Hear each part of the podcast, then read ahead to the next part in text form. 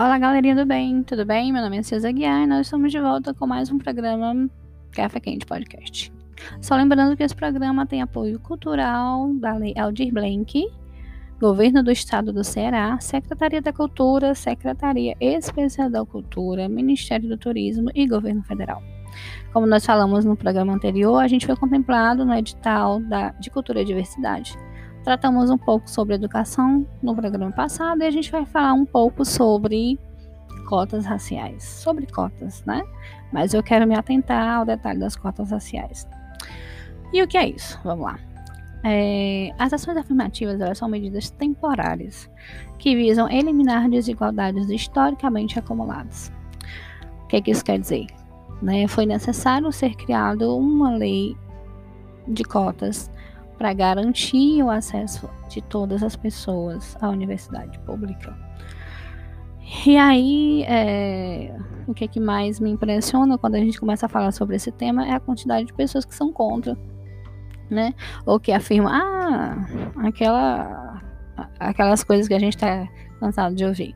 Ah, todo mundo é igual, né? Todo mundo, mas, contudo, entretanto, não temos o mesmo acesso. Né? E esse tipo de ação afirmativa é para garantir que a gente diminua essa distância, esse distanciamento entre as, entre as classes uh, sociais, entre as questões raciais.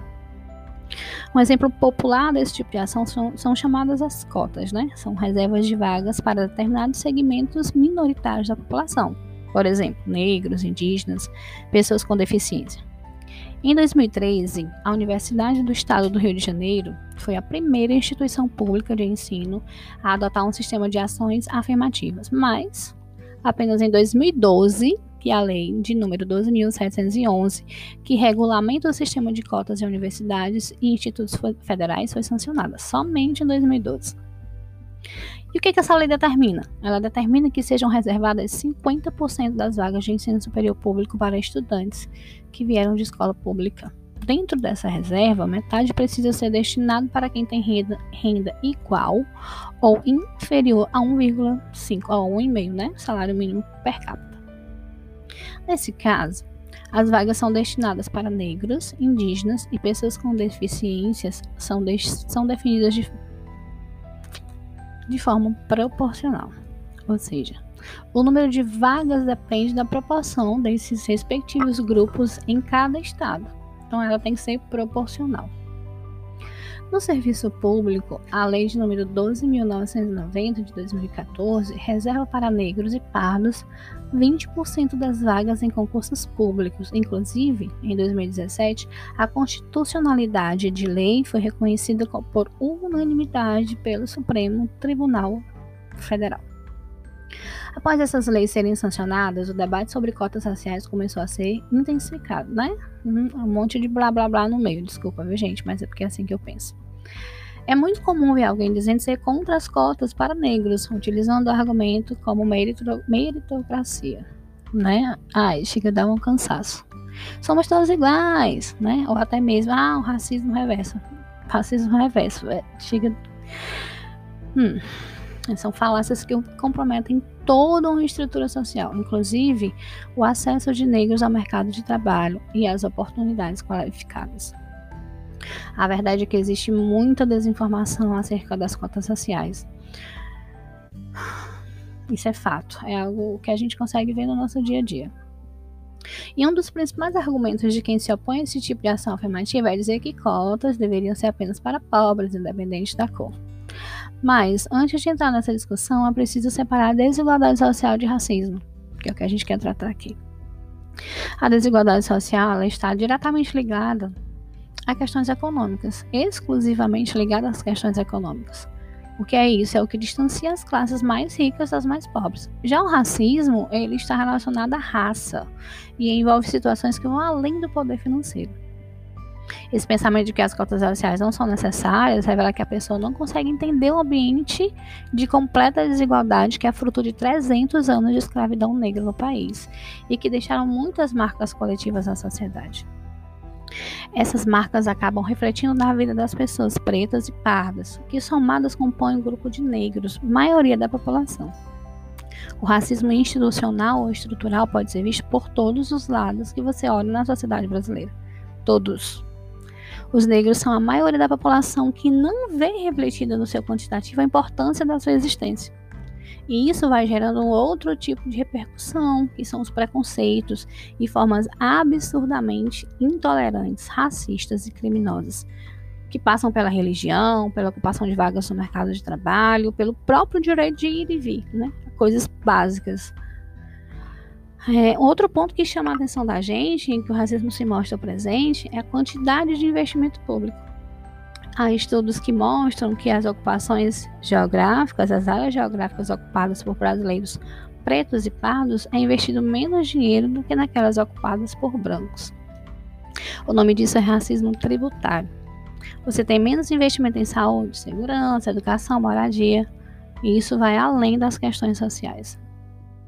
Quando você afasta todas as variáveis da questão social, como a ascensão de pessoas pretas e pardas pelos seus méritos, com a ação afirmativa ou não, ainda resta lá um preconceito, um olhar, uma diminuição que só se explica pela questão racial.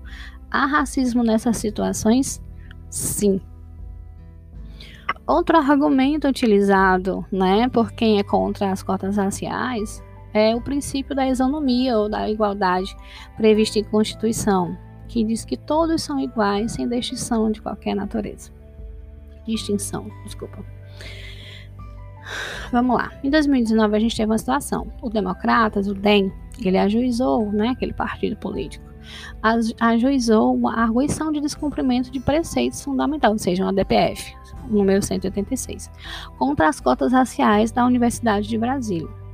O partido solicitou a suspensão liminar da ação afirmativa, ou seja, é, baseado teoricamente na Constituição, dizendo que todo mundo era igual, que não precisava das cotas. Né? Foi uma ação direta contra a Universidade de Brasília, que foi uma das primeiras também a utilizar a questão da cota racial. Por unanimidade, graças a bom Deus, o Supremo Tribunal Federal considerou as cotas constitucionais, julgando improcedente a ação ajuizada pelo DEM. Em 2017, o Supremo julgou a ação declaratória de constitucionalidade, a DC 41, e reconheceu também com unanimidade a validade da lei de cotas. É evidente como a política de cotas se enquadra no princípio constitucional da igualdade. Como assim? Tratar os desiguais desigualmente. Se, é, é, não tem assim como a gente tratar né, é, de forma igual a, quem é desmerecido. Então, assim, nosso país é completamente desigual. Se a gente for baseado nessa lei da igualdade, a gente realmente tem que tratar, super paradoxo, né? A gente realmente precisa tratar dessa forma.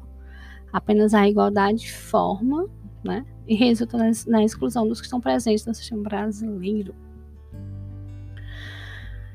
quando a gente fala lá da Universidade de Brasília, né, antes o cenário era 2% de estudantes negros e 98% de estudantes não negros, digamos assim. E havia uma normalidade, não se enxergava né, a questão da totalidade da população dessa maneira. É, para a maioria dos brancos, né, é, é absolutamente normal ocupar praticamente todas as vagas da universidade mesmo representando proporcionalmente uma parcela menor da população brasileira. Mas é tão comum, é tão corriqueiro, que as pessoas nem sentem que isso acontece, né? Não sentem aquelas pessoas que estão em condição de privilégio, claro. O branco pobre, ele também não era lembrado assim como o negro, né? A partir das cotas raciais, ele passa a ser lembrado e também tem direito à cota social, que também tem direito à cota social, né? No entanto, é preciso ponderar que as ações inclusivas, que são ações inclusivas, mas com focos diferentes, por exemplo, a questão racial, como a gente já falou antes, vai além do quesito financeiro.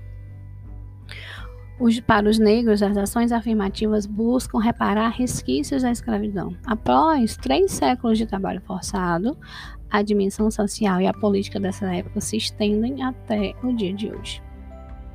É preciso ter atenção também para as denúncias de racismo que estão acontecendo no mundo inteiro, que se, se intensificaram após o assassinato de George Floyd nos Estados Unidos. Não é mais possível aceitar esses insultos que se neutralizaram no Brasil.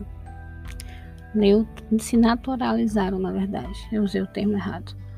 É tudo tão comum, é tudo tão corriqueiro, é tudo tão que as pessoas acham que é normal. Não é normal, não é natural. E a gente precisa falar isso todo dia, a gente precisa mostrar isso todo dia. Apesar dos vários casos de racismo explícito, as coisas funcionam com muita lentidão nesse tema, sem incentivo.